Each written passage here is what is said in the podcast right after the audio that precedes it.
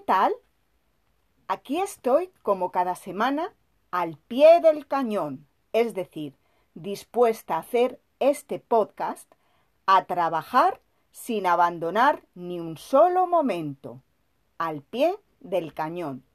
Y es que hoy me he levantado con buen pie, es decir, he tenido un buen día, un día de suerte, con buen pie. Y quiero que aprendáis algunas expresiones con la palabra pie. He estado hablando con una amiga por teléfono que estaba muy nerviosa porque tenía que presentarse a un examen y no daba pie con bola. No entendía lo que ella me decía.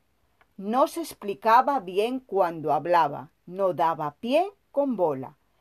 Al final hemos terminado la conversación que no tenía ni pies ni cabeza.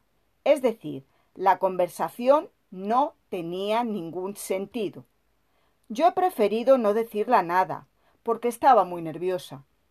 He tratado de ir con pies de plomo. Quiero decir, con cuidado, despacito y de forma delicada. No quería que se enfadara conmigo ni que se pusiera más nerviosa.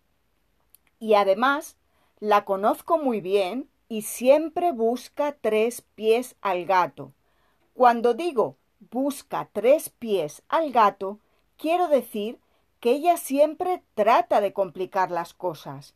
Y cuando eso pasa, tengo que pararla los pies, es decir, interrumpir o detener que haga algo que no es apropiado en este caso para mí. Así que, una vez terminada la conversación con ella, decidí vestirme de pies a cabeza de rosa, es decir, de arriba a abajo, de pies a cabeza, de rosa, pues es un color que me da suerte. Yo también tenía que presentarme a un examen y me lo sabía a pie juntillas, o sea, muy, muy bien. Es más, me sabía todas las respuestas de las preguntas al pie de la letra.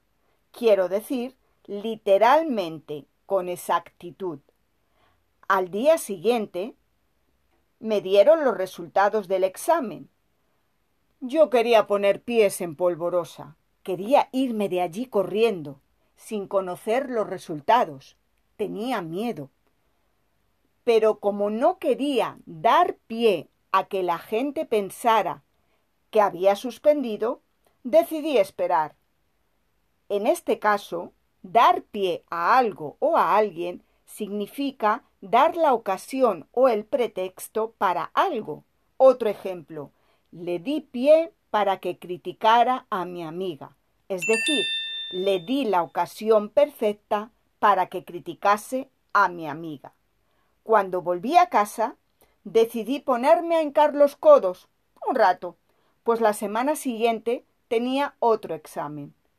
Hincar los codos. ¿Qué quiero decir? En el próximo podcast te lo cuento. Hasta pronto.